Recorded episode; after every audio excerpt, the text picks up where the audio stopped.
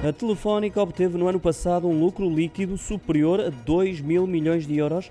Para a empresa espanhola de telecomunicações, representa ainda assim uma quebra que ultrapassa os 75% em relação a 2021, isto apesar de ter faturado mais 1,8% do que nesse espaço temporal quando obteve mais valias de milhões de dólares em operações extraordinárias. Através de comunicado, a Telefónica diz ainda ter faturado 40 milhões de euros no ano passado e revela que a dívida aumentou 2,3% para valores que se aproximam dos 27 milhões.